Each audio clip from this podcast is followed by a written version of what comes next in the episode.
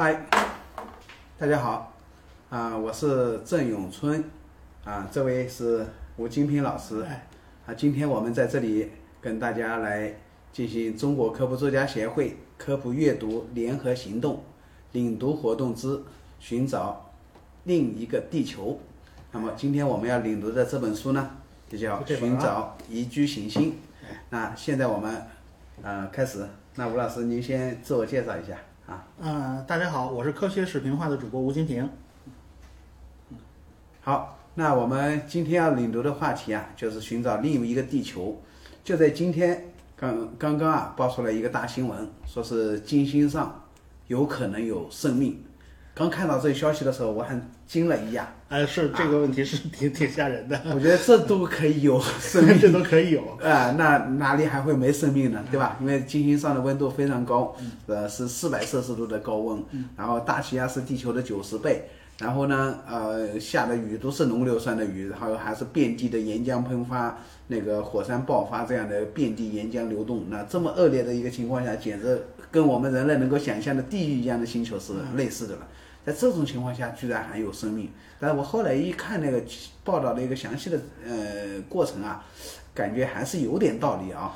呃，只能说发现一点迹象，说说是发现了硫化氢是吧？呃，磷化氢，磷化氢，对，磷化氢呢，呃，他说在地球上一般只能在工业化的产品才能产生，要么就是微生物产生，就是没有别的一些产生的途径啊。那这样的话，在金星上找到了微生物啊那个磷化氢的痕迹之后，他有理由推断这有可能跟呃生命过程有关系啊。但是，呃，有时候那个也很难理解，就是比方说金星这么一些极端的环境，跟地球上很不一样。那地球上要工业化条件才能生产生成的磷化氢，或许在那个条件下，自然条件下也有可能生成啊。我不是很清楚这个工业化条件怎么生成的。那么，呃，当然也有人一直在怀疑金星上是有可能有生命的，就是金星高层的大气相对会比较凉爽啊，对啊，然后也甚至有人说还可以移民到金星上去，而且反正脑洞也很大啊，就是这种脑洞开的很多，比如说弄个弄个什么飞出大飞艇，呃，大飞艇浮在上面，浮在上面，就人人类从此不需要走路了，直接浮在上面，对，直接飘就行了。对对对，所以这是今天的一个一个话题，但是从这个话题也可以看出来，那个寻找。呃，宜居星球，寻找另一个地球，寻找地外生命，确实一直是啊，科学界也好，大众比较关心的一个话题。那么今天我们要讨论的话题就是这话题。好，那接着呃，请吴老师。是是这样的，就是说我们会发现啊，我们太阳系里面岩石行星，那气态行星肯定不能算嘛，啊就是岩石行星，就是金星、地球、火星这三颗是是最重要的了。对，这三颗，这金星肯定是太热嘛。啊，火星肯定是太冷了，就只好只有我们中间这个地球是不冷不热。对，不冷不热的，你说温度合适吧？怎么叫温度合适呢？就是有液态水，这就是温度合适的一个标志嘛。对。那么为什么地球上会有这么多的液态水？我们看金星和看火星都好像都不是这个样子。对。哎，这些液态水到底是从哪儿来的？这是一个很重要的问题。对。到底哪来的呢？呃，这个。你先来说你的猜想。是这样的，我我据我所知道呢，就它整个太阳系形成是一套有一套学说的，嗯，就是说，呃，离太阳太近的地方肯定是很热，嗯，呃，水要凝结就很难，它一定是气态的，会逃散掉的，嗯，必须离它足够远的地方，这个时候水就可以凝结成液态啦，凝结成固态，冻成冰了，嗯，它一定在太阳系里面。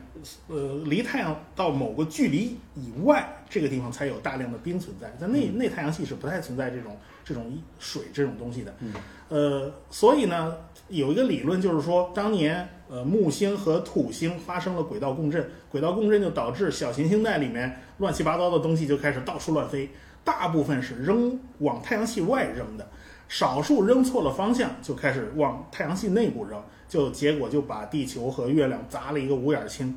啊，这个时候就为地球带来了非常宝贵的水资源，因为地球是足够大的嘛，水掉到地球上以后，水的那个地球的引力足够可以把这些水牢牢的固定在地面上，不会逃逃出去。如果你星球太小的话，就就存不住了。就所以呢，这个过程就是有个所谓的后期重轰炸期的概念，就是那个时候，呃，大概几年几个月就会掉一颗陨石。砸就掉掉一颗小行星砸到地球上，差不多是这个概率吧。就是就晚期大轰炸期啊，对，最后就把带来了大量的水分。嗯，呃，这是一种一种说法嘛，因为我们啊这种事儿当然也没有人可能看看得见，只能根据太阳系里面从月球上拿回的岩石等等一些迹象去推测的。嗯，呃，所以地球上才有这么多的水分。嗯，但是这这个往里面砸，它不可能说只砸地球啊，那火星肯定离小行星带更近嘛，它怎么会砸？不砸不到嘛，是吧？还有金金星，它它也应该能砸到。嗯，这个为为什么它就这么干？这个就是一个呃，跟地球还有金星这些个都是有关系的。他们金星上这个为什么会出现气候失控这些问题？嗯，呃，那就引起了我们的关注了。特别是我们现在对温室效应也非常的警惕。嗯啊，地球上说二氧化碳稍微多一点，我们就嗯就已经开始环保啊，这些东西都在提上议事日程。那么我们主要这个启示还是来自于金星。那金星为什么到底是它怎么会气候失控了呢？这个问题，嗯，好，这事儿说起来啊，我们先把这事儿解决掉。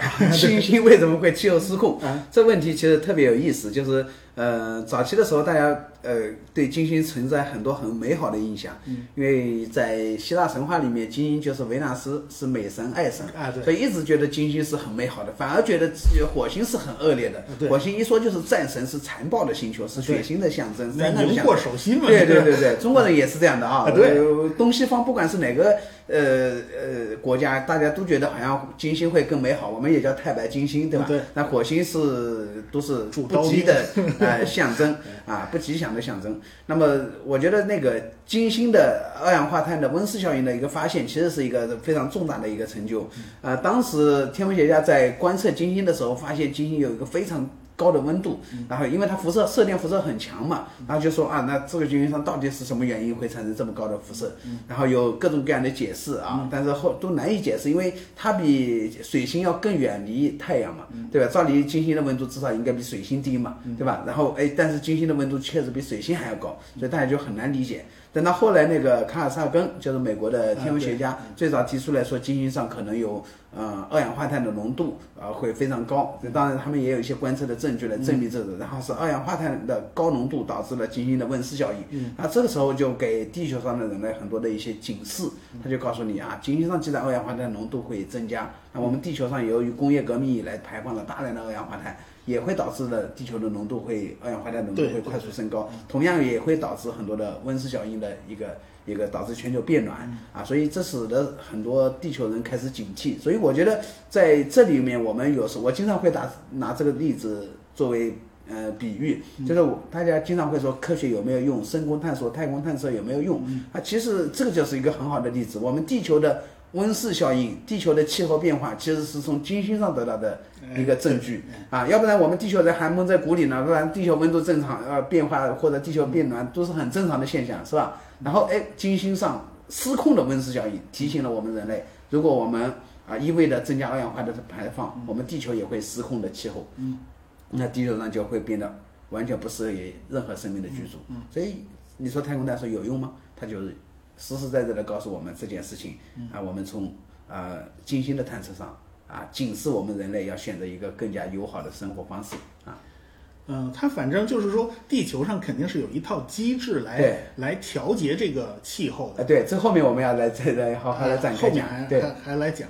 那么像火星嘛，就是另外一码事儿就是火星赤道上好像夏天的时候，呃，可以到二十摄氏度吧。二十度左右。对，呃，看上去还能忍，但是 但是一到晚上好像就不行了。昼夜温差非常大，啊昼夜温差因为它是还是跟那个嗯空气稀薄有关系。空气稀薄空气稀薄的话，就相当于人穿的衣服太少了，所以所以一到晚上一那个温度就马上急剧的降温，对吧？散热了嘛，嗯然后一到白天呢又急剧的升高，这都跟空气密度有关系的。但是火星好像就是它它。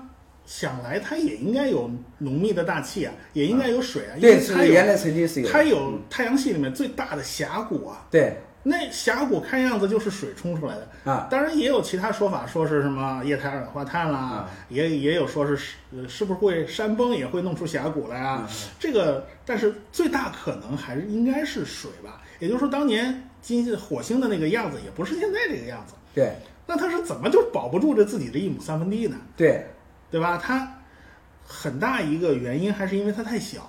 嗯，它小的话呢，凉得快，它内部的核心已经凉得差不多了。对现在好像发探测器上去，就是为了检查它那个内部还有没有热流往出扩散。对但是它它这个尺寸摆在那儿嘛，它横竖里边热也热不到哪儿哪里去。对对对所以它那个地震活动啊，什么磁场啊都不行。对这个时候它就保不住自己的大气层，因为会被太阳风的那种高能粒子，对有一个高能粒子过来过来的话，能砸砸掉一大片那种气体气，就是大气分子就被砸跑了。嗯所以它最后就越来越少，越来越少，最后到现在稀薄的，好像是他那儿经常刮沙尘暴，对还还刮全球性的这种大风。对但是因为它空气太稀薄嘛，估计你站在上面毛毛雨你也没感没什么太大感受。对它而且它经常会有那个沙呃沙尘暴是席卷整个火星表面，你都看不清楚。嗯但是你想嘛，它那个气压只有地球的百分之一，对，这种情况下能飘在空气中的那个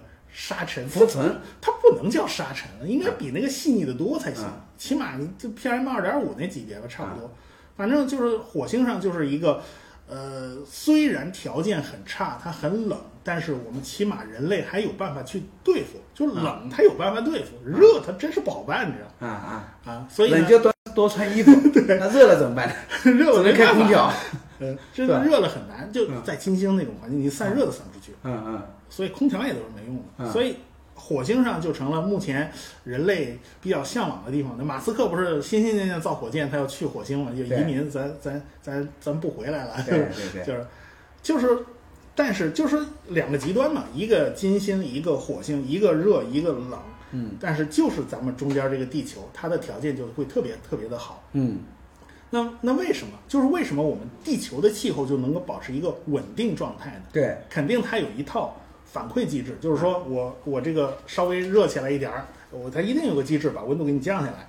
然后呢，我要是冷了呢，一定有个机制把这个温度给你调上去，就来回的在中间波动震荡。但是我们地球历史上肯定出现过大规模的这种气候变化嘛，嗯这个变化，嗯、到底是它有一套什么样的机制在平衡？因为 我们知道当年有过雪球地球事件，整个地球已经变成了一个啊，就全都冻成个大雪球了。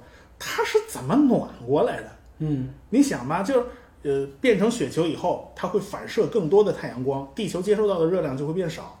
按理说这是个恶性循环呀，它怎么会缓过来？它怎么解冻呢？这个就是一件非常神奇的事儿了。嗯反正这本书里呢，都把这个事事事情讲的比较多啊啊。它实际上就是靠火山喷发喷出大量二氧化碳气体，所以不要以为二氧化碳只会造成这个这个不可不可逆的那种温室效应，像金星热成那个样子，实际上不是，它还会因为火山喷发喷出大量二氧化碳，喷出大量的温室气体，会慢慢慢慢的把这个地球给它暖过来。嗯，这个时候它才会出现冰雪消融。如果没有这个冰雪消融的话，我我们大概也就不会坐在这儿了。嗯，因为诞生生命也就很难嘛。嗯即便有生命，好像也不会出现这么大个头的高等生物，是吧？嗯，它一定是在冰下的那种，呃，这个我也就是，反正就是跟这个气候变化就是很有关系。我们人类走出非洲啊，都跟这个冰河期的气候波动，它都是都是有关系的。嗯，那么二氧化碳它会出现，那么你冰地球解冻了以后呢？那么二氧化碳就有可能溶解在溶解在水里面，然后有一系列地质活动把它变成固态的，然后再存到地下去，然后它有个二氧化碳的循环，啊，然后就可以去动态调节这个地球的这个气温。所以这方面想想，这个地球还真是是挺特别的一个星球。就是说，我们呃，起码我们地球有板块运动啊，这个都在其中起着很很多的作用。怎么把这个呃碳酸盐啊、硅酸盐啊给它弄到地下去？怎么把它做出循环来？呃，当然跟地球上的水有有复杂的关系，因为你要有板块能滑动，就就少不了这个水润滑。你像金星上好像就这方面就没看到太多的迹象。我们怎么知道一个星球上有没有板块运动呢？其实就是看它的山。你地球上我们发现这个山都是一条一条的，有造山带。为什么有造山带？就是因为两个板块在那里互相挤压，挤出的皱纹儿。啊，这个我们在青藏高原看的那些皱纹上横断山脉，你明显看到，哎呀，这个地方被挤出个挤出一个大拐弯，明显看出是挤出来的，这就说明有板块运动。但是像火星上最高的山就是一座大火山，而且那个那个长得简直不像一座山，就像一个高原一样。它是一个很扁平、很扁平的一个一个结构，有两万两万多米高。那就明显看到这个这个它没有这种板块构造，它没有这种长条形的山。那月球上大家天天都看得见，全是环形山。环形山是怎么来的？还不是要不是火山口喷出来的，要不就砸出来的。啊，它就没有这种呃条状的这种地质构造。只有我们地球上有这种大的那种这种板块地质构造，这也是非常独特的一点。啊，但是我们能够有参照的，也就是金星、火星，呃，其他星球呢，在太阳系的很多大的卫星上，嗯，冻的全是冰块，但这个冰块好像它也有类似板块的这种构造，也会出现破块啊，也会出现挤压，但是到说到底还是跟岩石的这种板块它是不太一样的，所以我们地球还是有很多很多特殊的地方。那么这些特殊点也就构成了，呃。是不是能够以我们的地球作为标准去寻找这个宜居带呢？它到底是是怎么一个呃什么样？就是一个星球在什么样的范围内才可能出现一个宜居？它有多大的大小？它有多少温度？啊，还有跟它的太阳就跟它那颗主恒星的关系又是什么？因为好像这个主要的这颗恒星也不能脾气太差，如果脾气太差也不行，呃，它也不能。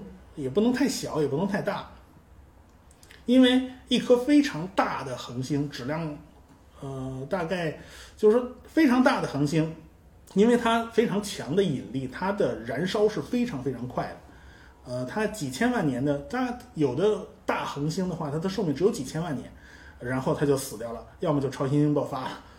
如果碰上这么一颗行星的话，生命是不够。演化出来的。你要是碰上你一颗行星，如果是在这种大的恒星周围的话，呃，你估计会活得很惨啊！这个就轮不到有生命出现，估计就已经被炸飞了。那么，如果这个行这个这个太阳太小呢，好像热量它又不够。热量不够的话呢，你就必须这个行星要贴的这个这个太阳贴的比较近，它才能比较暖和。但是贴的比较近的话，这个这个恒星上各种乱七八糟的辐射。可能也不像我们的太阳这么老实，呃，所以这就对这种提出了非常苛刻的条件。所以现在寻找地外行星，还是尽尽尽量在寻找和我们的太阳非常相似的，呃，大小差不多，你你你起码不能差出数量级，是吧？然后呢，最好是跟我们地球大小也相当的这种，我们认为应该是有条件产生生命，啊，有没有真的有没有生命这个？我们只能看各种迹象，看看有没有什么呃稀奇古怪的气体啦，有我们也只能看到气体，对吧？就是你看看有没有氧气，如果发现哦上面有氧气，可能就有生命，当然也可能是其他机制造出造出来的，但是起码它值得去研究。你还要看什么什么硫化氢啦，什么什么磷化氢啦，这这种这种呃。呃，只有靠生命才能产生的东西，都是都是非常值得去研究的啊。好，那么刚刚吴老师已经 把这本书的相关的一些内容从头到尾都梳理了一遍啊，啊，我觉得也梳理的特别流畅。那么接下来我们还是聊的稍微深入一点啊，就是可能围绕刚刚的那几个主题来来聊一下。我觉得首先第一个主题就是水。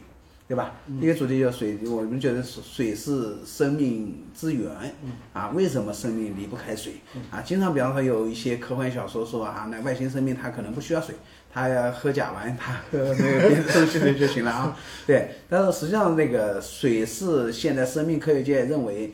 它要有生命的一个非常重要的一个元素，那么我觉得可能有几个方面都来佐证这件事情。那我们后面就是啊，一个是围绕水来说，一个是围绕大气来说，还有是围绕地球为何宜居啊这三个东西啊，水、大气啊宜居啊。那么这三样东西来说，那首先嗯来讲水的问题，水是呃一种极性分子，嗯，它跟那个其他的一些分子啊啊不太一样，就是它中间是一个。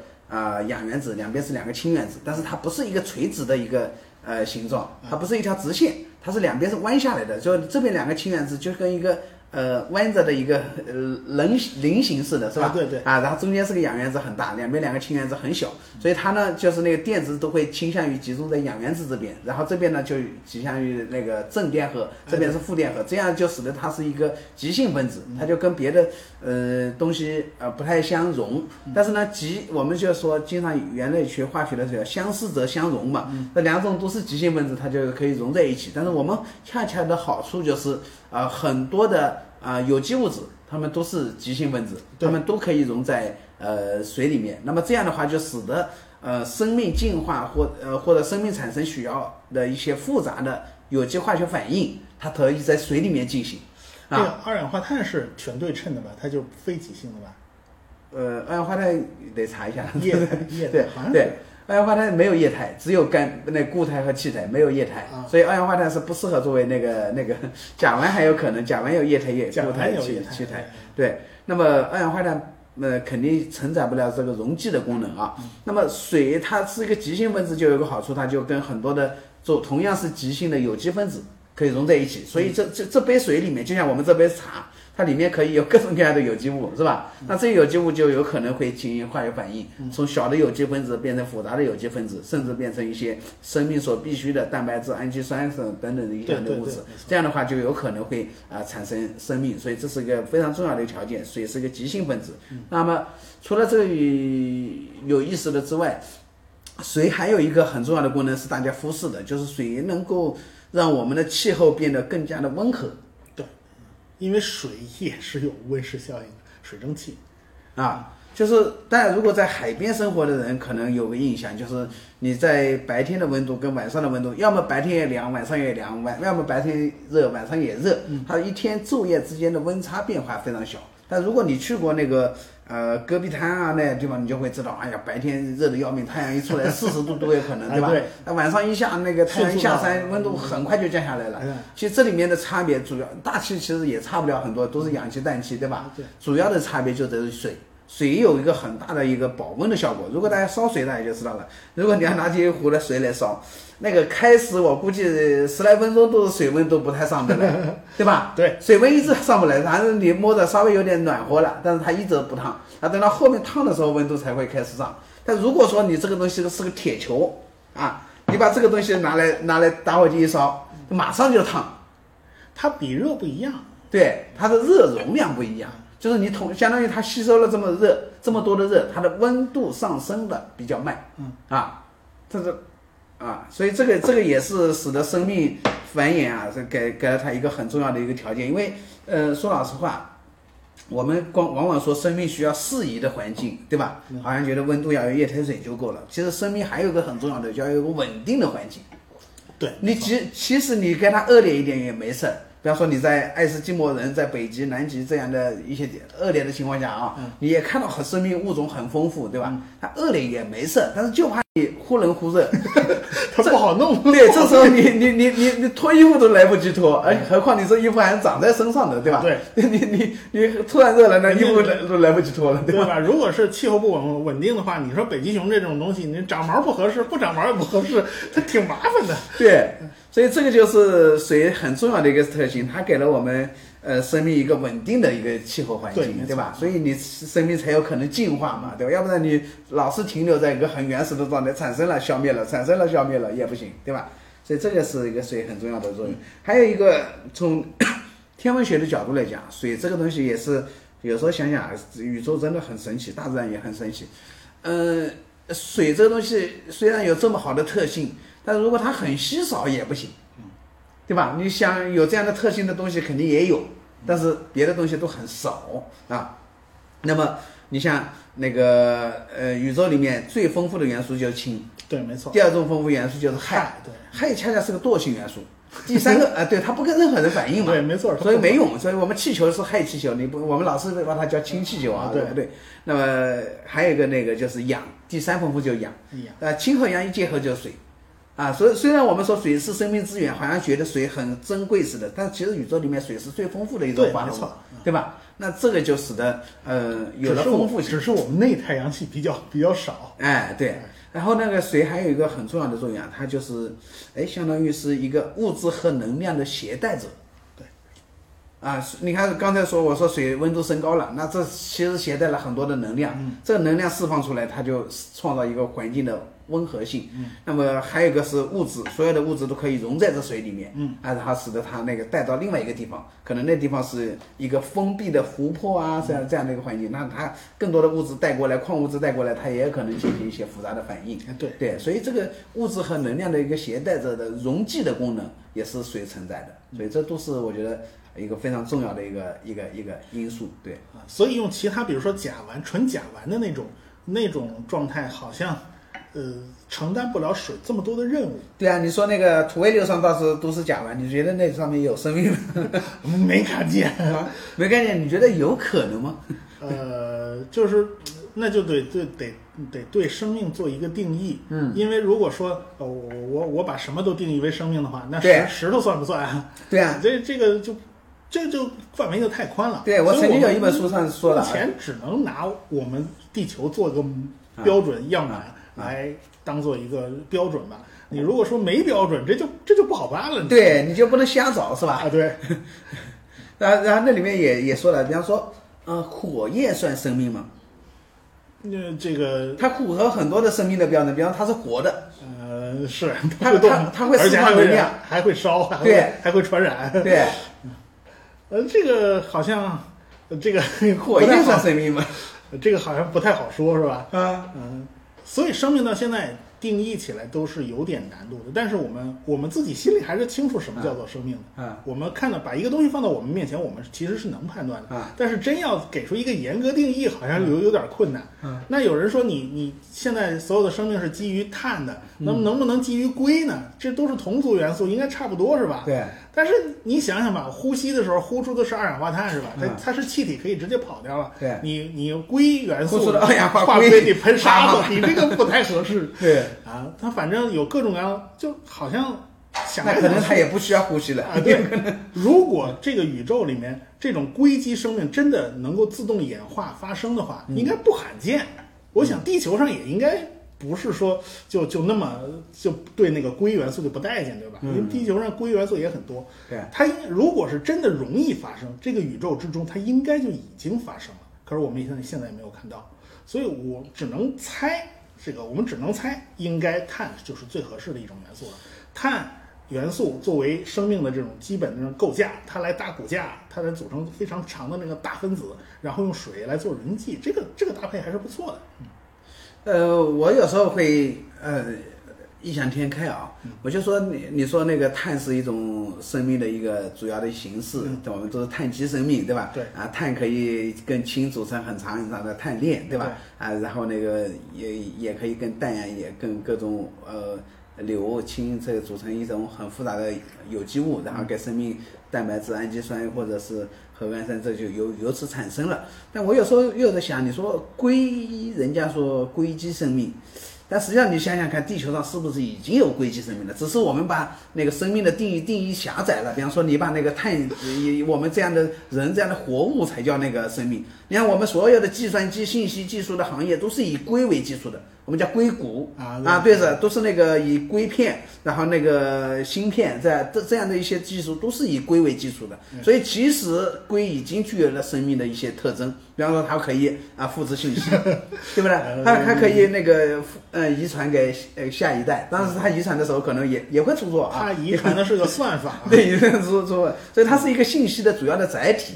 所以你说从某种生命上，你如果把这个认为那个信息的传递，它也是一种生命的形态的话，那龟其实已经是一个生命形态，我们已经可以看得到的了，对吧？但它跟我们传统意义上的对生命的理解好像不太，好像这种东西它没法自己自己产生，你自己演化发生，它可不可能呢？这个好像，嗯，一定是人为的对，对所以我们人为创造了龟的硅基生命，是这意思吧？自动演化出个计算机，好像不太好想象啊。呃，我看那个谁的，是刘慈欣还是我不要冤枉他，希望他。他的科幻小说里面就说了，在呃一个外星球上，天天打雷、闪电，各种日电闪雷鸣的，然后使得那个一块金那个岩石啊，具有了某种灵性，它能够变成了一块计算机的芯片，然后变变成了二极管儿，对对对对，变成了二极管，好像是有这个想法。嗯，然后然后说那信息就可以得得以传递了，也有这样的一些想象。呃，你的想象都是。当当然，我们也知道，你在自然界里面要产生这样的一些变化是实际上是不大可能的，对吧？对，难度很大，就概率很低。对对对。嗯但说到底还是还是水呀加碳呢，就是说我们目前地球上能看得到的这种组合，还是还是应该是最常见的。毕竟它有个活生生的案例放在这儿嘛。对对对，好，那我们接下来要讨论的一个话题就是地球上的水到底是哪来的？对，嗯啊，嗯，还是基本上就是说，我们还是认为，就是太阳系它的形成，它是有一套有一套说法的嘛，就是说我们先是呃外太阳系那些个。呃，温度比较低的地方，它水就可以凝结成冰啦。然后呢，就凝结成了一个个的那个雪球，呃，雪球。这种这种最原始的这种建筑材料吧，可以说是建筑材料。然后呢，它们互相之间粘连呐，有时候撞在一起啦，有点热量或者有点放射性元素，呃，它们带来一点热量。然后这些雪球越积越大的时候，它们就化了以后重新冻在一起，化了以后重新冻在一起，慢慢就变得大了。然后像木，就跟彗星一样，对。像木星这种，就是说它的核心大概是长到增长到大概十几个地球质量的时候，它就获得了一个本领，就是吸收附近的氢和氦，嗯，吸收这些气体。如果你比这个小的话，你就没有本事拉住这两种元素。对，结果它一旦获得了这个本领，跨过了这个门槛以后，它就呈现马太效应了，对，它就开始疯狂的吸收氢和氦，对，然后吸的越多，它反而引力越大，对，吸的更多，最后就导致。它几乎是赢家通吃嘛，就是太阳系所有的行星里面，所有的乱七八糟，就除了太阳以外，所有的乱七八糟的东西加在一起的质量都没有太大。对，它不到不到木星的一半儿。对。然后呢，这是大哥，然后二哥那个土星，土星吃也是也是跨过这个门门槛以后拼命吃嘛，吃了以后没吃多少，因为大部分全被已经被木星吃掉了。然后老三、老四，天王星和海王星。他们吸收到的氢和氦只有一个地球质量，差不多是这么多。他们的核心大概十几个地球质量，结果没没吃饱呢。结果 这时候已经没剩下多少东西。然后太阳当时我记得好像是太阳有个爆发，一爆发把所有的这些乱七八糟材料一吹散，就说老妈说哎收桌子了不吃了。结果那俩还没吃饱，所以就形成了老大、老二、老三、老四，这差差的这么多。是巨行星，它就是这么形成的。所以在外太阳系，它会有很多这些建筑材料，什么甲烷呐，什么干冰啦、水啦，它都会凝结下来。对，这个时候就是要把水带到干燥的内太阳系，就是靠这种这种木星和土星当时恰好形成了一个共振，就是说，呃，木木星转两圈儿，土星转一圈儿，它们形成一个。潮汐共振，对对对，这个这个共振一共振起来，就整个引力就把整个小行星带弄搅得乱七八糟。对，所有的那些个小行星呢，那些乱七八糟的高手打架了，那个殃及 无辜了，对，把 全部都扔出去。对，偶尔有几个扔错方向嘛，就是奔着内太阳系来了，就砸到地球上，砸到砸到内太阳系的这些行星。对，但是恰好地球有这个条件，机遇总是偏爱有准备的头脑嘛。但是就。逮住了，哎，对，就被地球给逮住了。嗯，要是换了别的星球，可能可能就就不是这个样子。对，啊，所以目前认为他们就是这个水就是从那个小行星带里面扔进来的。啊，但是是至于说彗星带进来的还是小行星，这就不太好说了。对，但是想想啊，这个彗星跟小行星能差好像也差不了多少。嗯，大点的可能就叫小行星了嘛。就是就看轨道的形状嘛，轨道拉的特别扁，那就是彗星；呃，如果是轨道特别就就比较圆嘛，那就是小行星。这个分的也不是特别清楚啊，但是就是通过那个氢氘的比例，大概能判定这个水到底是从哪儿来的。目前看来，有可能是小行星带，但是小行星呃小小行星带里面很多小行星呢比较干啊，它没有那么多水，但是也有一些小行星是富含水分的啊啊啊！就目前猜想就是。应该是从那儿来的，就是八九不离十嘛。啊，啊，这个水水这个东西，我们刚才已经讲了，它都是非常重要的。但是，呃，当时地球和月亮被砸的时候，肯定不会这么想，因为当时肯定是被砸的很惨很惨。嗯，就是说这种这种，你我们也知道，这个恐龙灭绝很可能就跟一颗小行星砸了地球有关系，所以这个。被砸，这是一个双面性的事情，它有可能导致生命的毁灭，也可能导致这个为生命的起源创造条件。这这都是辩证法，是没办法。对，好，那刚刚呃说那个地球上水哪来啊？这我也有点自己的一些观点，因为我本身原来学地球化学的，那个然后后来又在天文台工作，我就发现呃地球科学和天文界对呃地球上水是哪来其实有很大的分歧。对啊，做地球科学研究的人呢，大家都觉得地球上的水就是地球本身产生的。啊，可能性会更大，因为我们知道那个地球刚刚形成的时候是各种各样的星子嘛，也就是现在残留星残留的这些小行星嘛。嗯。所以其实这些小行星组合在一起的时候，这些小行星里面本身就有很多水。嗯。啊，它所以地球本身就有很多水啊，从来都不觉得地球本身一开始就是干的，它本来就有水。然后这个水呢，在后面嗯，在相互的呃。内部熔融的时候，喷发出来的时候，其实会带出来很多色水。对，就是大家现在还可以看到火山喷发出来的时候，一方面有岩浆，其实还有二二氧化碳。还有那个很多水蒸气也都会随之而喷出来。那个岩浆喷发的时候，它的吸稠好像跟水的对对对对跟还是有关系。跟它的粘稠性、跟它的水的含量和那个它的硅酸盐的那个含量是非常相关的啊。然后这就跟蜂蜜一样的，就是都感觉，你加点水进去，蜂蜜马上就不吸了，对吧？流动性很强的。然后你要真是刚刚稠的蜂蜜，倒都倒不出来，对吧？啊，所以其实是呃，水也很有可能是。地球内部岩浆喷发，或者地球内部的水释放出来的，也有人算过，这样的水其实已经足够丰富了啊，这个是第一个观点。但是天文界呢，往往原来认为是彗星带回来的地球的水啊，因为彗星大家也知道，我们叫脏雪球嘛，它其实水含量非常高，如果来几颗彗星，这地球太平洋的水就嘛大概差不多就够了，对吧？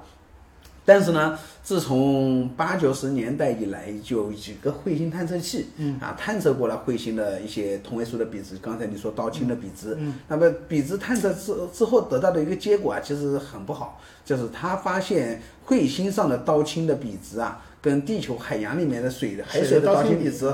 偏差非常大，对，啊，很不一样，这就说明其实地至少可以说明地球上的水主要不是来自于彗星，嗯，啊，如果主要是来自于彗星，它可能会很相似啊。当然这个话其实还没有定论，因为我们现在为止只测了三颗彗星的道氢比值，对，那整个彗星库其实非常庞大，而且有可能它们相互之间很不相同。嗯，那这样的话，万一是别的另外一堆彗星，它可能道氢比值跟地球很洋很相似，也有可能啊。所以这个可能性还没有排除掉。但这本书里面其实提出了一个呃很有意思的一个话题，他觉得嗯地球上的水很有可能既不是地球内部产生的，也可能不是那个彗星产生的，而是可能是小行星带来的。就像刚才吴老师刚刚讲的，说小行星撞击地球的概率其实更高啊，有大量的撞的机会，而且他也算了，就说万一一颗小行星它的含水比例，比方说跟那个我们。呃，普通的碳质球粒陨是类似的，那么撞到地球上，啊，它其实就可以带来一片海洋，嗯，一颗就可以撞来一片海洋。那么这样的话，撞了几颗之后，基本上 也就够了，也就够了，对吧？啊，所以这个我觉得是一个很有意思的话题，叫做地球之水哪里来？我们经常说黄河之水天上来，那天上的水哪来？其实是水蒸气的各种循环啊。所以这说到这里面，其实也也说到另外一个问题，就是说水啊。还有一个很独特的功能，就是水有三态。嗯，我们光说气态水很重要，其实还有固态水和那个那气态的水也很重要。对啊，水在这三态之间的转换，才使得整个地球的物质和能量得以得以循环。对啊，如果它只是液态水，可能也也没有办法了，就那个水在就跟甲烷似的流来流去也没有用。它只能起到一个润滑剂的作用，或者是一个容器的作用，它又没法把能量带过来、带过去，是吧？对，这个水的循环，它它有这个循环机制，嗯，而且巧的是冰比水轻，它浮在上面。对，如果沉底儿的话又麻烦了。对，它沉沉底会引起什么麻烦？沉底的话，就是说它底海洋底部全部冻死嘛，就一直冻到底了。对，那就是海洋底部就没有生命了，是吧？没有啊。所以那个为什么那个刚刚吴老师讲的，当雪球地球整个地球变成一个雪球冻起来的时候，地球仍然可以有生命的延续，它种子仍然可以保留的，就是因为 冰可以浮在上面。冰是浮在上面的。如果说冰比海水重的话，你冻了一个，就表面一动，然后哗就沉下去，然后表面一动，哗就沉下去。这个就从从上到下全部冻实心了。对，这个你你里面长点什么都。不太能长得出来的，对啊，它你每年来一次，这个谁都受不了啊。所以好在它有这个功能，就是它冰是浮在水面上的，下面的海水就海水里面，它一定不不会冻冻冻死。对，这就对生命的诞生提供了一个便利条件嘛。嗯，对。所以，所以这个其实水还是真的是有一些非常独特的特性。你看它那个呃，给我们提供了一个稳定的环境，是因为它热容量大。啊，因为它是个极性分子，所以使得很多有机物可以溶解在这里，对吧？对。然后它有三态啊，特别是冰比水还要轻，这使得生命可以在极端的恶劣的情况下，它还可以延续下来，还有有个地方可以去生存。对。然后特别是它在太阳系里又非常丰富啊，如果它很稀有，那在这里也很麻烦，也很麻烦，对吧？啊，所以我觉得第一趴大概就聊到这里，就水对于地球的宜居性起到了很重要的作用。接下来我们来展开来聊一下地球的大气啊。比方说大气的成分以及大气如何保持这两个角度来谈一下，好吧？像大气，地球大气的话呢，它主要是氮气，氮气通常我们都把它忽略掉了，对，觉得好像没用，好像没什么用。其实氮气呃跟生命还是有关系的，因为蛋白质啊乱七八糟的这些个氨基酸首先得有氮，哎，对，它少不了这个氮元素的参与，对，而且它呢还一方面它稳定，第二方面它跟能跟氧气。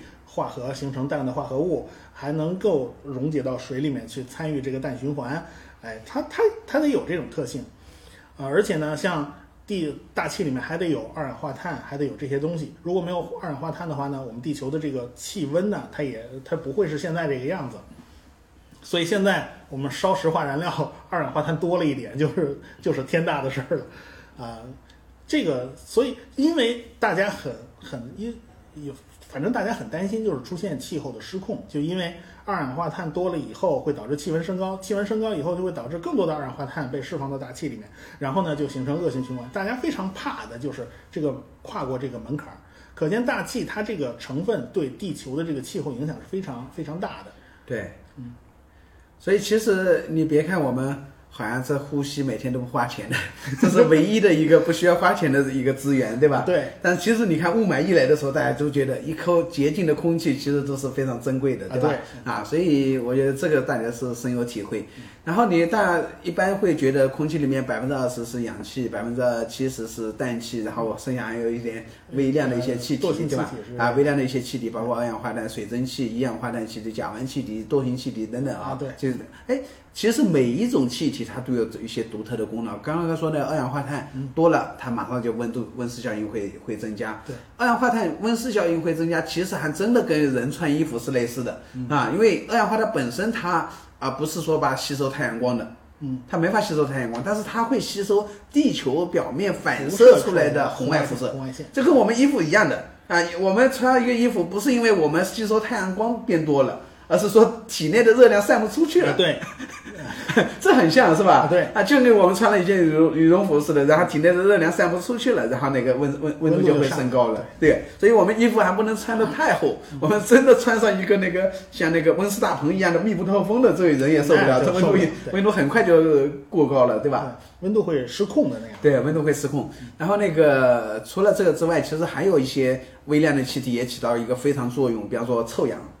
对，臭氧，臭氧是一个很重要的一个气体。我们其实很多时候对它的认识还是非常局限的。比方我们老是觉得好像臭氧层会屏蔽紫外线，嗯，然后我们以前说冰箱里面、空调里面有氟利昂，然后会破坏臭氧层，然后臭氧层呢又会臭氧层的破坏，使得那个紫外线就会长驱直入了，然后人人类和各种植物，其实动植物都受不了这种强烈的紫外线的照射，没错。所以我们为什么人要涂防晒霜嘛，对吧？但是呢，臭氧也有两面性，嗯，就跟二氧化碳有两面性是一样的。二氧化碳，你如果二氧化碳含量太低了，那植物生长肯定就没法弄了，对吧？植物生长一定需要吸收二氧化碳，对吧？然后二氧太高了，温度就晒太高了，这这也是两面性。臭氧也是两面性。就有一句话，我我我忘了怎么说了，叫在天为魔，在地为仙啊。就说你那个臭氧如果在啊，不是在天为仙，在地为魔。啊，就是臭氧这个东西啊，在天空中的时候，它在高空中，那么它吸收紫外线，啊，那个使得我们保证呃防晒了嘛，对吧？那么如果在地的话呢，它其实是个伤害性，氧化性太强了。对，就是它能够那个，我们经常好像做那个臭氧消毒是吧？啊，这，游泳池的水净水啊，杀菌。啊，对。所以那个它实际上对我们的呼吸道造成了一个强烈的刺激。对，啊。尤其是那个蓝天白云、万里无云的情况下啊，地球表面的臭氧浓度就会大大升高，啊，对，然后使得那个人的呼吸道就会受到不舒服啊，这伤害还是挺大的。说叫臭氧，说白了就肯定不好闻嘛，要好闻就不叫这个名字了。对，不叫臭氧了，对吧？嗯，所以其实呃，说到这个东西啦，它其实还有一个问题，其实大家也值得重视，就是地球上现在好像是这样的一个气体成分，嗯，但是它不是一开始就是这样子的。因为我们观察到，好像其他天体的那个气、那个大气都不是这个成分。对，啊，我们是个氧化性的大气，但是而且是被生命改造过的大气。改对，是被生命改造过的。你其他，比如说像不管是火星、金星，还是还是其他的巨巨它巨型的气态行星对，它们的大气都是还原性的。对，所以在最开始做米勒试验的时候，就是说我们生命是怎么产生的，他们弄点那个气体过来，弄弄弄个电火花模拟打在个柜子里面密封起来，啊对啊，拿闪电来电火花来打对，他们。选的就是还原性的气体。对为什么？就是因为他们认为早年地球上这个大气成分应该跟其他星球是差不多的。对，哎，我们地球能有这样的一个环境，其实是被生命改造过的。生命真是很厉害，说实话。对，所以那个也很有意思的一个话题啊，就是地球生命产生至少已经有三十亿年的历史了。差不多。对，三十亿年的历史里面，其实前面的十几亿年，地球上都是没氧气的，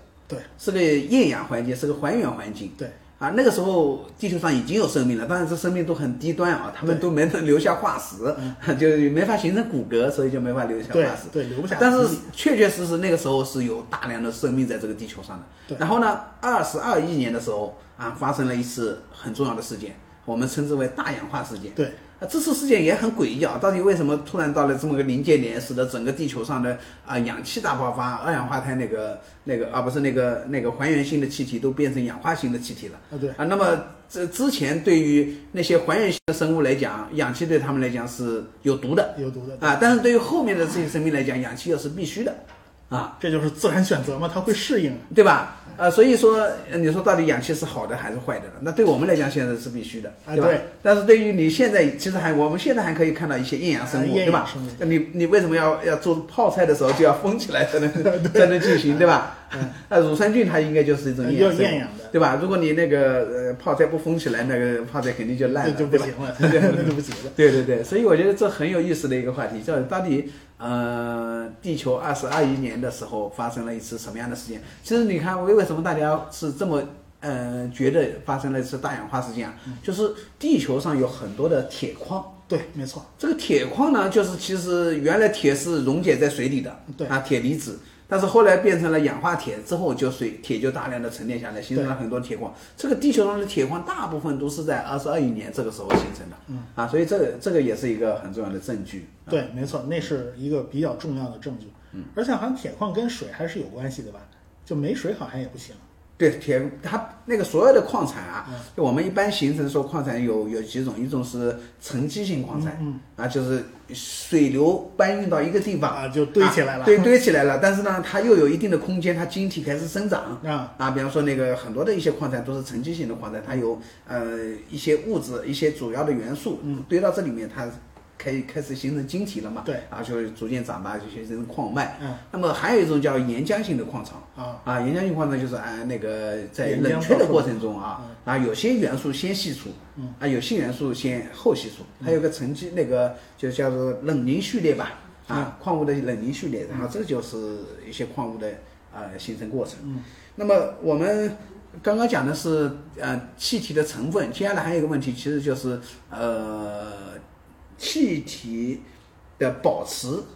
啊，对，对，就这个其实也很重要的一个问题，它有，呃，我们经常说地球的大气啊，它是次生大气，对，啊，原生大气其实是呃太阳风带来的那些气体，对，啊，然后太阳系的原生的一些气体，比方氢啊、氦啊这样的气体，那些气体其实对于地球来讲早就没有了，对。都吹掉了，因为那时候地球还没形成磁场，对。啊，然后等到后面地球的现在的大气，其实地都是地球内部自己喷发出来的，嗯，啊，那呃内地行星其实像火星也好像金星也好像地球也好，呃都是属于次生大气，对，啊，只有次生大气才会产生生命的可能性，啊。氢氦够强，对吧？氢氦没这个本事。啊啊，那么所以你为了维持这个大气，其实也不容易。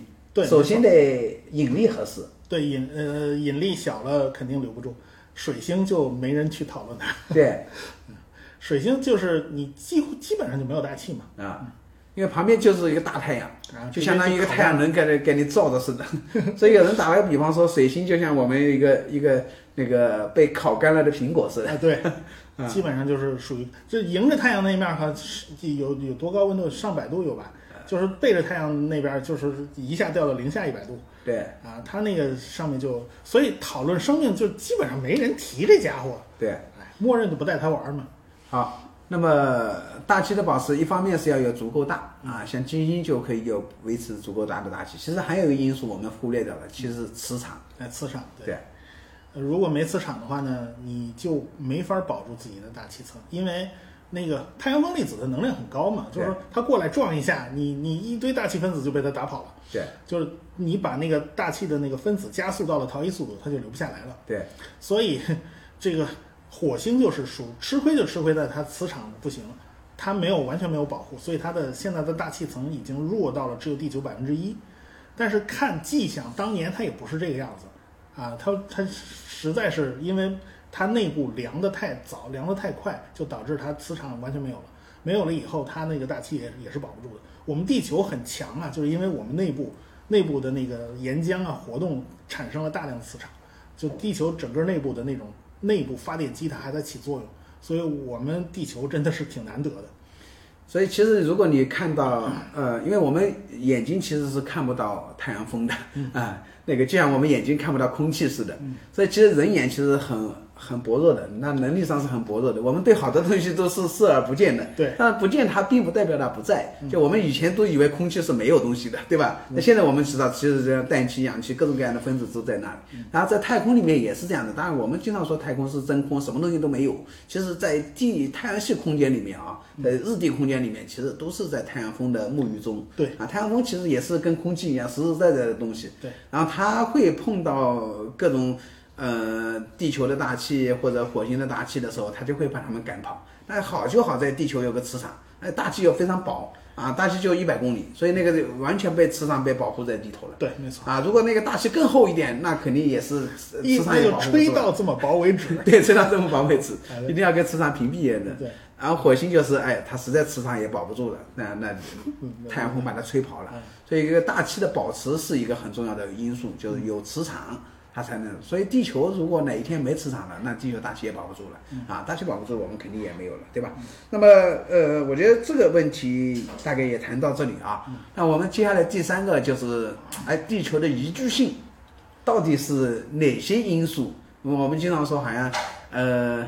天造地设，那个冥冥之中让这个地方有了生命，让他觉得如此的偶然的一个机会，对吧？都这么珍惜的机会，都会在这个星球上集中。那么到底是哪些东西？因为我们有时候生活在地球上，很多事情不自觉，啊、你不以为它是一些珍贵的，但实际上，如果你看一个更大的宇宙，你会觉得啊、地球上这些常见的东西，其实是在宇宙中是非常珍惜的，就像我们呼吸的每一口气一样啊。所以，那个吴老师接下来来分析一下，到底地球有哪些独特的东西，啊，使得这个星球上会宜居。就是我们呃天文学家一直在找那个太阳系外的那些行星。最开始找到的那一批行星呢，就是让整个科学家都比较绝望，就是因为他们找到的都是一些极其奇葩的行星，比如说比木星还大很多，然后呢几天就可以绕着它的那个太阳转一转一圈，啊，周期太短，周期太短了啊。就是说你怎么会找到这么奇怪的行星？那么这样的行星上能产生生命吗？这显然是不太可能的。而且还呢出现了那种冰火两重天，它的那个轨道是拉成了一个长椭圆，离得特别远的时候呢就冻成冰，然后离到特别近的时候呢又又烤成碳，那烤那几乎就烤焦。这样的环境好像也不太适合生命的产生。那么真要适合生命的产生呢，就必须你那个轨道接近一个圆啊，这这不不能说那个忽忽远忽近的，这个不行，啊，这就是一个首要条件。第二个，你不能太远，也不能太近，因为太远的话温度太低，太近的话温度太高，它没有办法保持一个液态水，所以呢，就形成了这么一个概念，就是说，在这个范围内，离它的那个主星某一个范围内。是可以保保持液态液态水的，这是一个最重要的指标。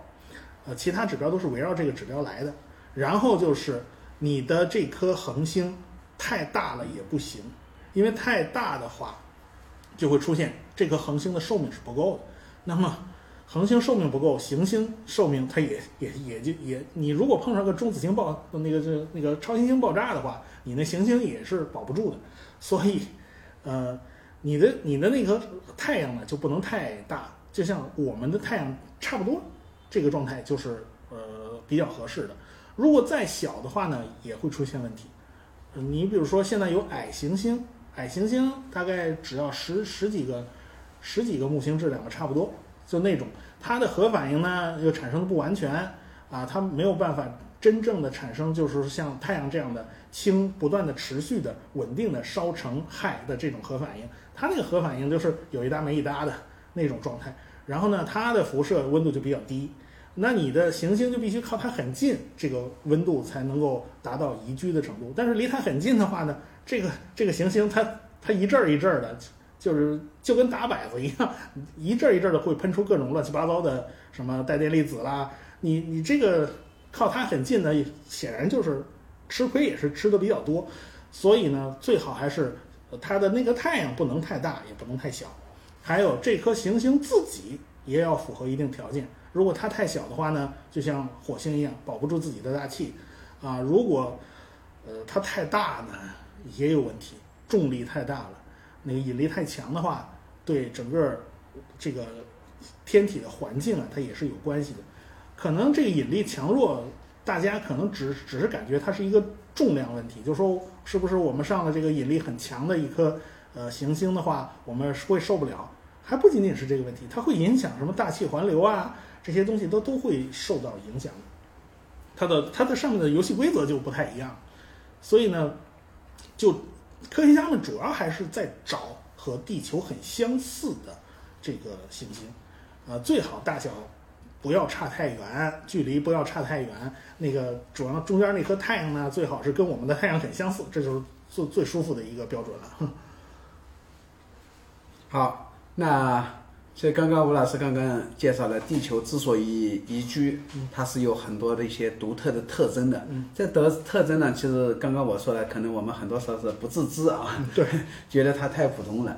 那如果你真的跟其他星球比起来的话，啊，呃，其实还是有非常非常呃值得说到的地方。对，然后刚刚有一个，比方说这个星球呢，必须要足够大。对，大了它才有足够的内部能量，因为放射性元素。会衰变，然后是它能够维持着长期的一些内部的能量，然后才会有磁场嘛。磁场啊，才然后磁场呃对于大气的维持是非常重要的，对于生命的产生也是非常重要的。所以首先是一颗星球必须足够大，这样火星就是小了一点啊啊，火星稍微再大一点，就像金星这么大就好多了，对吧？啊，但是又不能有太多的温室气体啊，所以金星。金星如果说像地，呃，金星是跟地球大小最相似的星球。如果把金星放到火星这个地方，呃，这时候就会好很多了，好很多，好很多了，对吧？对那个，然后第二个条件呢，比方说，呃，它的呃大气的成分，对，也很重要。刚才说没有臭氧层的话，紫外辐射就会大量的增加，嗯那这个生命可能也也没法维持。嗯那么再接下来有一点呢，就是比方说板块构造，对对，呃。好像说到现在为止，类地行星里面只确认了地球上有板块，哎对，啊其他星球上是没有板块的，没有，这就很奇怪，就是为什么地只有地球上有板块啊？那跟地球的结构还是有点关系的啊。然后板块有个最大的好处，它使得整个全球尺度的大规模的物质循环成为可能。可能对。如果没有板块的话，我们光靠水上来下去，上来下去，这其实就是面上的对面上的东西，它里面没法动，对吧？对。那这种板块，比方说大洋板块俯冲到大陆板块底下，然后整个青藏高原隆起，然后那个水那个又把那个风力、水力的侵蚀又把高原削平，啊对，这整个大规模的物质循环就开始了，对吧？所以这种呃板块的形成，当然跟水有很很大的关系啊，使得它提高了一个润滑性，啊，板块能够浮起来的。所以我们其实是生活在一个大船上一样的，就是对吧？这个船是这样在飘啊。我们我曾经到那个北京周边那个房山门头沟去看看，啊，对，那个地方在十几亿年前就是在赤道地区的一个海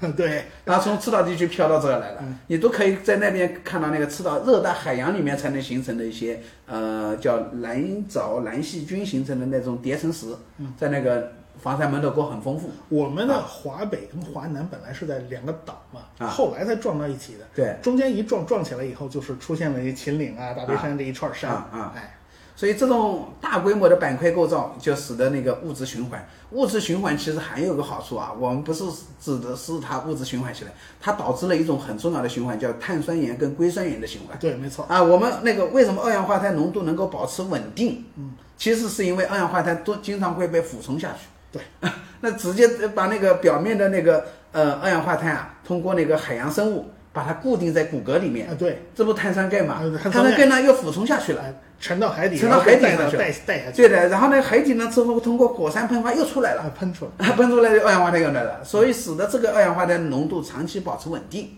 要不然那个金星上就是因为没有这种板块俯冲嘛，所以二氧化碳始终喷喷喷 喷喷，不断的喷，就就就越喷越多。导致了失控的温室效啊对对应啊。所以我们是有一个调节机制的，它没有啊，所以这个板块也很重要。还有一个呢，他刚刚也讲了那个月亮的作用。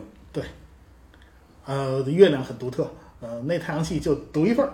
对，就说我们如果来比比啊，就是行星跟卫星的大小比较，那个地球跟月亮之间的关系啊，其实不是很正常，它们的大小很接近，啊，是，太接近了。你看火星啊，跟直径是地球的一半，但是人家火星的两颗小卫星就跟两个小土豆似的那是那是领养的那，啊，就很小。哎对，所以地球呢有一个大卫星啊，这个月亮很大，确实大家可以天空中看到也是跟太阳一样大啊。哎，正因为月球很大，所以我们地球上能够看到整个太阳系最壮观的日全食。对，啊，所以呢，呃，你就会觉得啊，这么大的一个月亮在边上，那么地球虽然是歪着身子转的，对，但它歪也歪的呃理直气壮，对吧？它能够有个月球在这儿去保持它这个地轴不要乱搅。啊，哎，那火星就没有这么幸运了，火星呢也是歪的，嗯但是它呢旁边又没有两个大卫大月亮，啊对那这时候就开始乱搅了，对，没错，有时候往东轴搅，有时候往西搅，轴一乱搅的话，就会导致它的那个受光照就不太一样了嘛。对它的气候会发生很大的变化。对，所以人家说火星为什么没产生生命呢？当然也不一定啊，就也不一定将来有可能，就是为什么它现在没有生命呢，或者产生不了生命呢？其实跟它的大尺度的这种自转轴的摆动是有很大的关系。你你产生点细菌呢，问题还不大。你产生像这么大的这种能跑的够呛对啊，比方说那个啊，现在赤道地区在北纬三十度，啊，对，过两年赤道地区就变到到到那个北纬六十度了。对对，那那现在是极地，过两天变成那个那个赤道了，这谁也受不了，对吧？我们太阳系是有横着转的，天王星就是横着转，对它那个轴几乎是平躺着的。啊，啊，这里面其实还讲到一个，其实也很有意思，说氮气。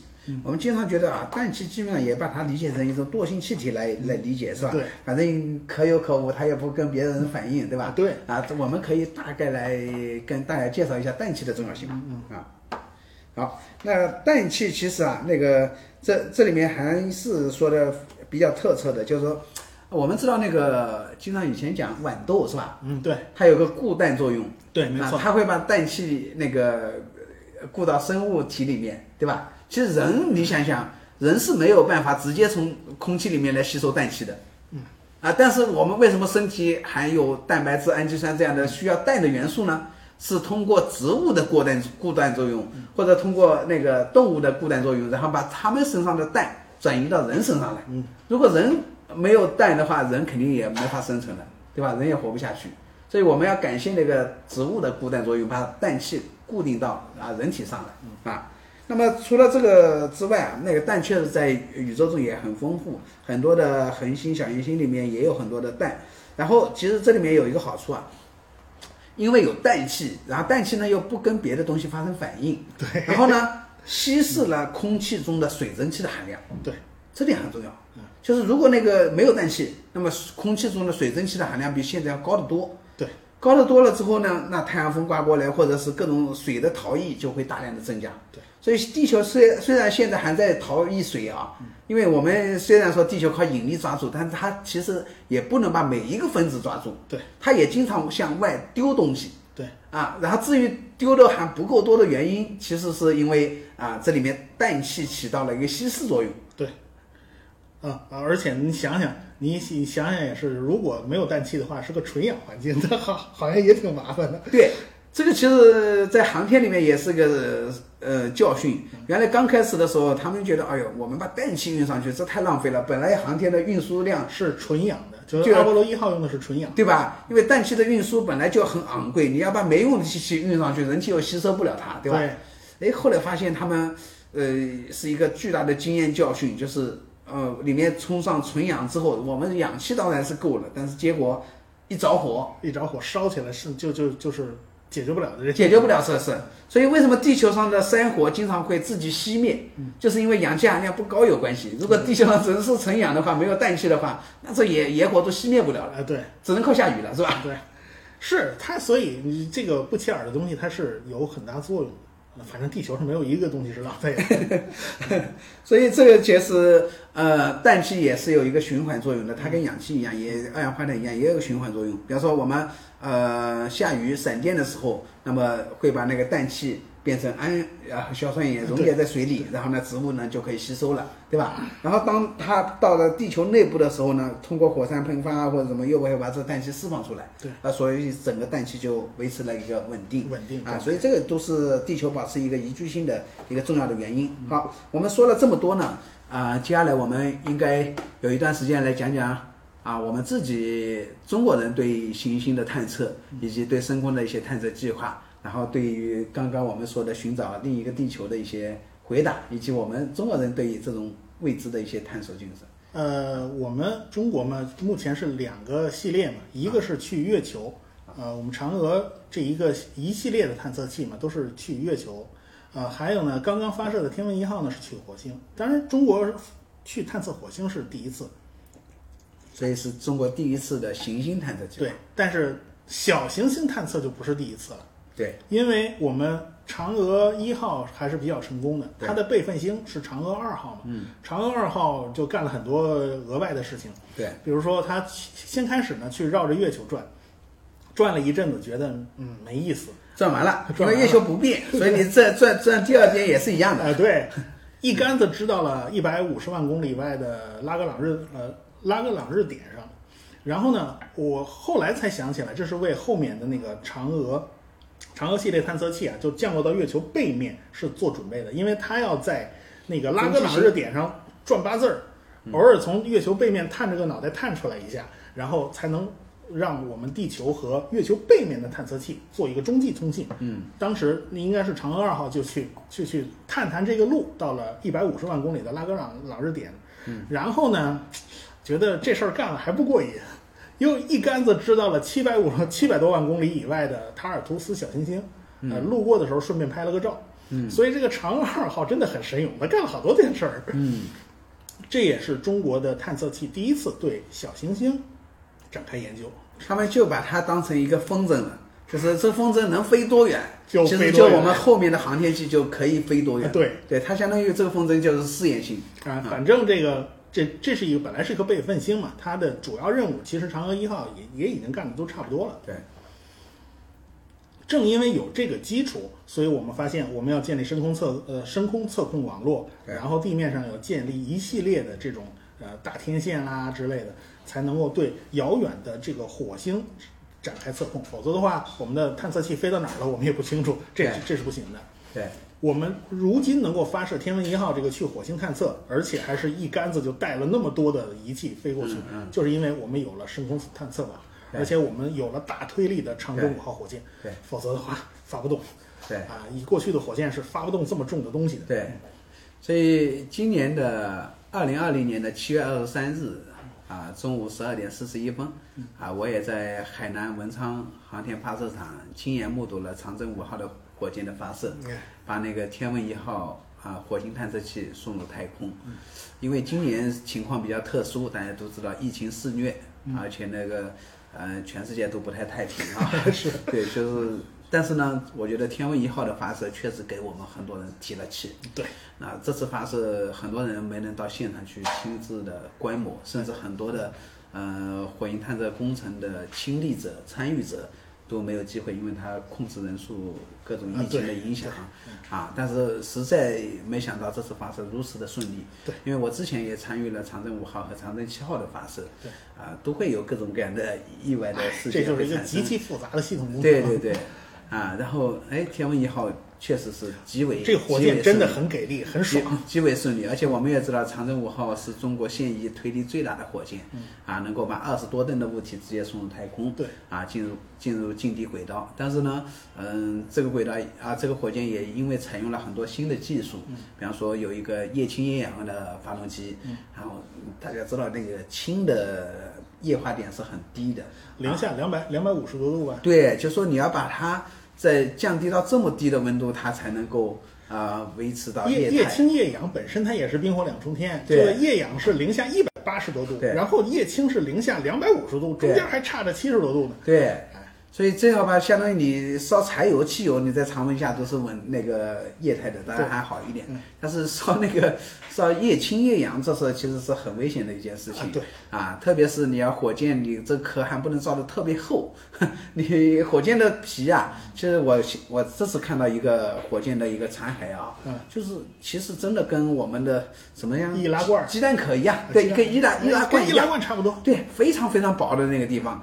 那因为它特别轻嘛，这样的话就是，嗯、它才能送更多的东西上去。我记得是哪一颗？美国有一颗火箭，它那个外皮就跟易拉罐的皮是一样厚的。对，它那个火箭站起来的话，甚至没法儿，就是软的。对必须往里面冲高压的氦气，啊然后把它给冲硬了。对，就是活活生生就是这个易拉罐儿。对，哎，这这大家都有时候都很难理解啊。大家觉得火箭就应该很坚挺的样子、因为啊。火箭是为减轻任何一丝儿重量都是要要要努力的，已经减到减重到已经极端了。哎对，已经是减重到了极端的状态。对，就跟鸡蛋壳使劲给它薄薄薄薄薄到 已经没办法，里面都干得到了，对吧？对，啊，所以那个呃，长征五号火箭呢，又要让那个液氢液氧保持一个那个液态的状态，对，然后其实还要不断的往里面充，呃，还要补不断的补充，对，所以其实呃，对于这个火箭的发射，呃不仅仅是火箭的研制啊，而它的发射流程的组织也是一个很大的考验。也不一样，它毕竟是个低温的发动机。对，而且海南还挺炎热的，知道吗？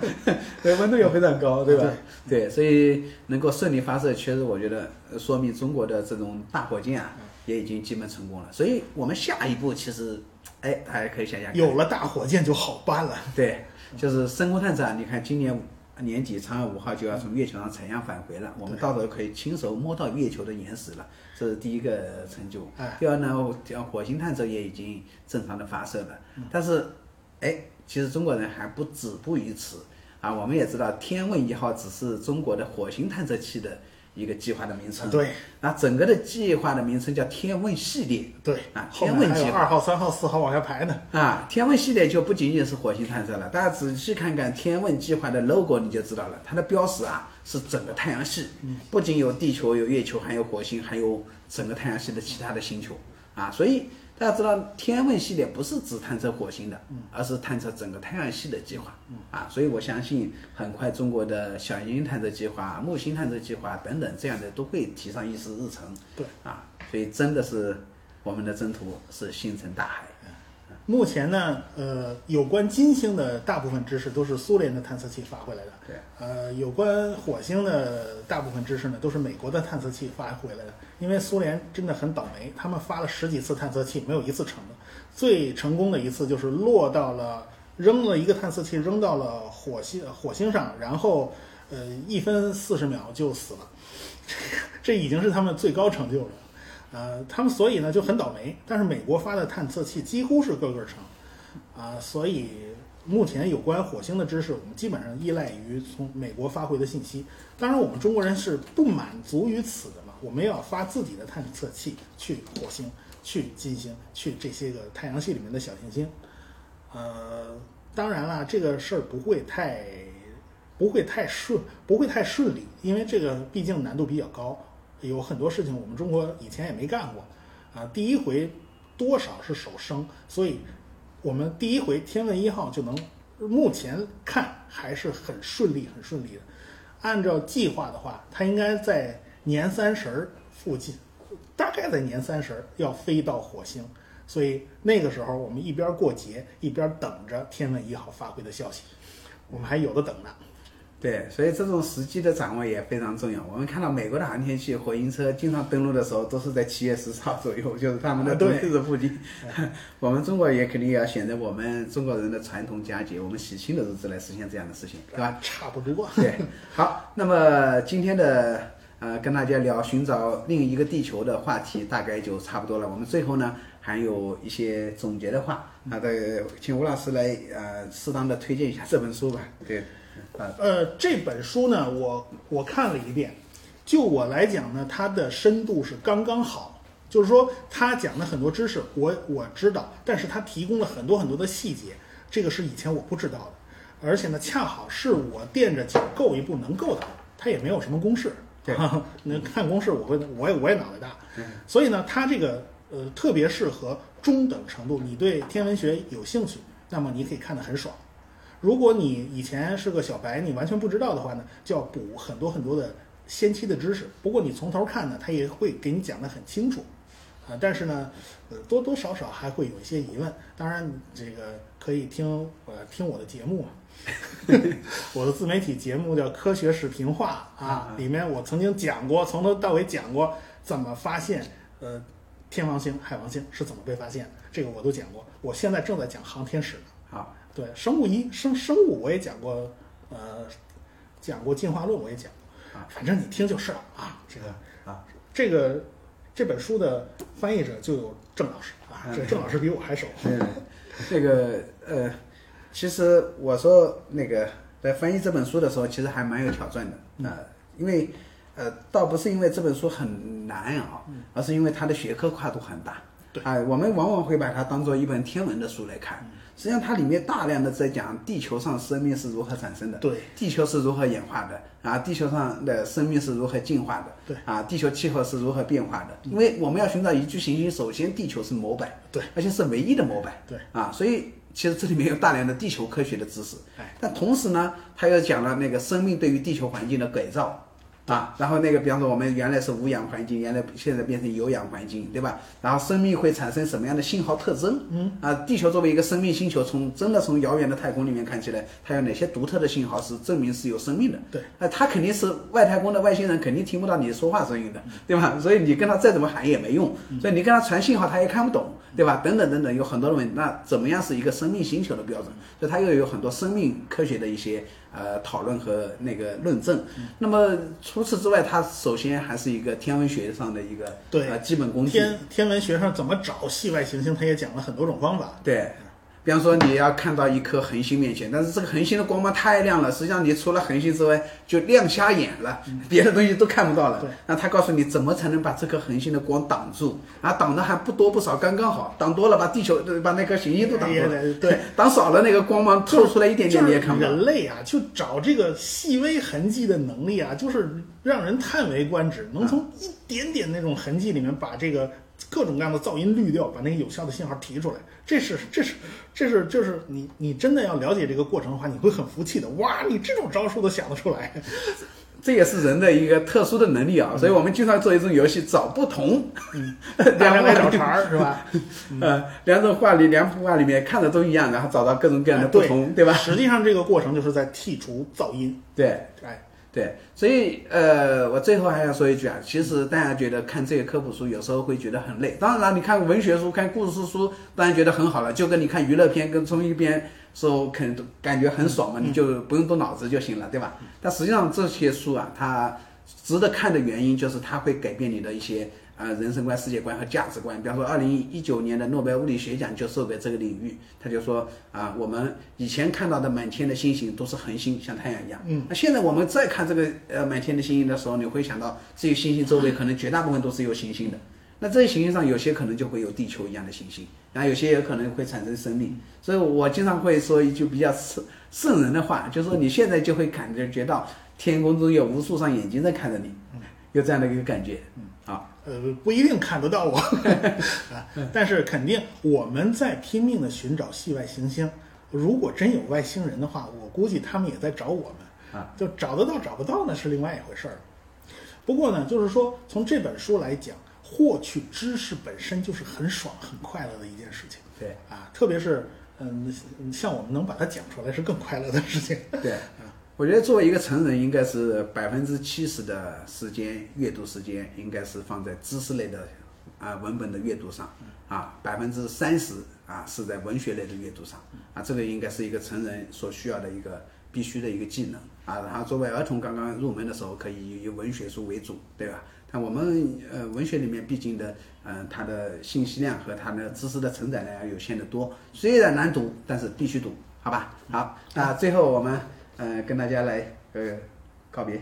啊，好，大家啊，我们今天就说这么多了啊！祝愿大家了解科学，爱上科学。好，再见。再见。